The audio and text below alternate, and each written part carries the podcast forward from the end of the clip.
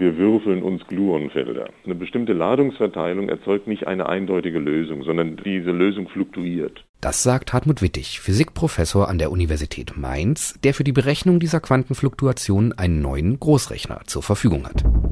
Heute schon geforscht? Herzlich willkommen zu Folge 15 des Podcasts von Welt der Physik. Mein Name ist Jens Kube. Und ich bin Charlotte Bornhöft. In dieser Folge haben wir für Sie einen Bericht von einem neuen Supercomputer in Mainz. Sie hören Nachrichten über eine neue Methode zur Herstellung ultradichter Datenspeicher, Methanregen auf Titan und den dünnsten Draht der Welt. Sie erfahren etwas über astronomische Beobachtungen für jeden im Zusammenhang mit dem Internationalen Astronomiejahr 2009. Los geht's also mit dem neuen Großrechner in Mainz. Am 30. Januar wurde dort ein neuer Großrechner eingeweiht. Ein Gerät, das auf die Berufungszusage von Hartmut Wittig aus dem Jahr 2005 zurückgeht. Das äh, ist ein Rechner, der hat 280 Knoten, also Rechenknoten. Da sind in einem Knoten zwei Prozessoren drin. Das sind die AMD Barcelonas. Das sind Vierkernprozessoren. Das heißt, wir haben insgesamt 2240 CPUs. Eine beachtliche Rechenkapazität, die sich auch in der internationalen Großrechnerliste niedergeschlagen hatte. Der Rechner war in dieser Top 500 Liste letztes Jahr, da, als er geliefert wurde, kurz danach, war er die Nummer 123.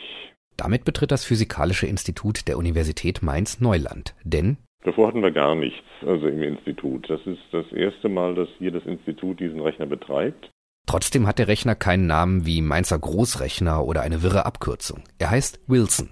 Der Name Wilson steht für den Begründer der Gitter-Eich-Theorie. Das war Ken Wilson, Nobelpreisträger, hat den Nobelpreis 1982 bekommen. Ken Wilson ist vielleicht einer der kreativsten theoretischen Physiker gewesen, so in den letzten 30, 40 Jahren, hat sehr, sehr viele unterschiedliche Dinge entdeckt und begründet und er ist eben der Begründer der numerischen Behandlung der starken Wechselwirkung. Die starke Wechselwirkung beschreibt, wie die Quarks im Inneren von Protonen oder Neutronen miteinander wechselwirken. Quarks tragen eine sogenannte Farbladung. Man stellt sie sich also als rot, grün oder blau vor. Und so wie zwei elektrisch geladene Teilchen über den Austausch von Photonen miteinander in Interaktion treten, interagieren Quarks durch den Austausch von sogenannten Gluonen. Die Wissenschaft, die auf quantenmechanischer Ebene diese Farbwechselwirkungen beschreibt, heißt Quantenchromodynamik. Normalerweise ist der Raum und die Zeit, in der wir leben, ein Kontinuum. Das heißt, es gibt keine minimale Distanz, die man überwinden muss, um von einem Punkt zum anderen zu kommen. Doch damit kann man in digitalen Rechenmaschinen nicht rechnen. Man muss Objekte in Vektoren und Matrizen pressen und in Zeitschritten berechnen. Daher benutzt man die Formulierung so, dass man die Quarks und Gluonen so betrachtet wie, ich sage jetzt mal ganz grob, die Atome in irgendeinem Kristallgitter. Um ein solches Quark-Gluonengitter zu berechnen, braucht man einiges an Rechenleistung. Denn um eine physikalische Größe zu berechnen, braucht es wegen der Quantenfluktuationen, also der Eigenschaften von Quanten, mal quasi aus dem Nichts zu entstehen und wieder zu verschwinden, ganz viele verschiedene Durchgänge.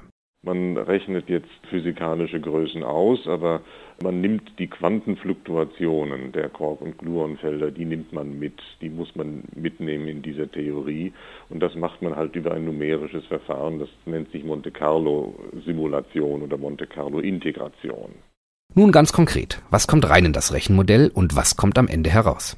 Eingabeparameter sind die Massen der Quarks, das heißt, wie schwer die sind, und die Kopplungsstärke zwischen den Quarks und Gluonen. Und dann rechnet man also irgendeine Größe aus, die man im Prinzip auch sagen wir mal, messen kann, also beispielsweise die Masse des Protons. Und wie lange dauert das Ganze mit den 2240 Prozessorkernen? Ja, das kommt darauf an, wie genau wir sie berechnen möchten. Also wenn wir sie sehr, sehr genau berechnen möchten, können wir mehrere Monate dafür brauchen. Die Steigerung der Genauigkeit solcher Rechnungen ist natürlich das Ziel, das mit dem neuen Rechner verfolgt wird. Ein Ziel ist also die Masse des Protons zu berechnen, die durch die Messungen sehr genau bestimmt ist. Wir könnten es versuchen im Prozentbereich, ja, und das wäre für die Quantenchromodynamik schon ein sehr, sehr gutes Ergebnis. Um es noch einmal zusammenzufassen. An der Uni Mainz rechnet ein neuer Großcomputer, Wilson, der aus grundlegenden physikalischen Kenntnissen, nämlich der Quantenchromodynamik und ihrer Eingabedaten wie Quarkmassen und Kopplungsstärken, andere physikalische Größen wie die Masse des Protons ohne weitere Annahmen bestimmen soll. Kommen diese Rechnungen zu den richtigen Resultaten, dann sind sie eine Bestätigung für die physikalischen Modelle der Elementarteilchen. Der dünnste Draht der Welt. Würzburger Physikern ist es gelungen, Ketten aus einzelnen Goldatomen herzustellen. Dazu verdampften sie Gold und ließen den Golddampf auf Germaniumplättchen kondensieren. So wuchsen auf der Germaniumoberfläche Ketten aus lauter einzelnen Goldatomen. Diese Drähte sind relativ stabil und leiten Strom, was sie für winzige Schaltungen interessant macht. Und weil die Drähte so dünn sind, ist die Bewegung der Elektronen darin auf eine Richtung eingeschränkt. Das führt zu interessanten quantenphysikalischen Phänomenen, für die die Forscher schon erste Hinweise gefunden haben. Methanregen auf Titan. Radarbilder der Raumsonde Cassini zeigen veränderliche Flecken auf dem Saturnmond Titan. Planetenforscher verglichen für ihre Untersuchungen Bilder mit einem zeitlichen Abstand von einem Jahr. Die Region um den Südpol war zeitweise von dichten Wolken verhüllt. Später hatten sich neue Flecken gebildet. Die Flecken sind vermutlich Seen aus flüssigen Kohlenwasserstoffen. Der Regen, der die Seen füllt, enthält nach Vermutungen der Forscher viel Methan. Unklar ist noch, woher das Methan genau kommt, denn auf der Oberfläche ist nicht genug Methan nachweisbar. Weitere Beobachtungen mit der Cassini-Sonde sollen klären, aus welchen Quellen Titans Wolken gespeist werden. Extrem hohe Speicherdichte durch Ionenstrahlen. Auf der Festplatte der Zukunft soll jedes Bit weniger Platz benötigen als auf heutigen Festplatten. Mit Strahlen aus beschleunigten Ionen stellten Dresdner Physiker deshalb besonders kleine und flache Magnetstrukturen her. Die Forscher beschossen eine Fläche aus einer Eisen-Aluminium-Legierung mit einem Strahl aus Ionen, der auf wenige Nanometer gebündelt war. Die so erzeugten magnetischen Bereiche wurden dadurch nicht nur besonders klein, sondern die Metalloberfläche blieb auch glatt, anders als bei alternativen Herstellungsverfahren. Das ist entscheidend, denn wenn Oberflächen magnetischer Scheiben rau sind, können die Leseköpfe der Speicher mit diesen Unebenheiten kollidieren. Bis zur Serienreife dieses Verfahrens dürften allerdings noch ein paar Jahre vergehen. Das internationale Astronomiejahr 2009 ist nun schon einen Monat alt. Ben Mirwald besuchte für uns eine der zahlreichen Astronomieveranstaltungen. Er war kürzlich in Bremen. Das ist der weiße Zwerg. Der hat also die Größe ungefähr äh, der Erde, Zwerge so groß wie die Erde? Wo gibt's denn sowas? Natürlich, am Himmel. Fantastischer als manches Märchenbuch muten die Geschichten an, die bei astronomischen Vorträgen erzählt werden. Wir hörten Hans-Jürgen Neumann von der Olbers Gesellschaft Bremen. Die Olbers Gesellschaft lädt jeden Mittwoch um 19.30 Uhr zu Vorträgen in die Hochschule Bremen ein. Im dortigen Planetarium sprechen Mitglieder und oft auch professionelle Astronomen über Neues aus der Astrophysik. Für die stellvertretende Olbers-Vorsitzende Michaela Glimbotzky liegt die Faszination für Astronomie aber vor allem im eigenen Beobachten. Das ist eigentlich so das Erlebnis, wirklich mit eigenen Augen mal den Saturn zu sehen, die Ringe des Saturn oder den Jupiter mit seinen Monden und was man eben aus der Stadt heraus äh, gut beobachten kann. Man hört es schon. Es ist nicht besonders viel, was man aus den großen, mit Licht verschmutzten Städten heraus noch am Himmel sehen kann.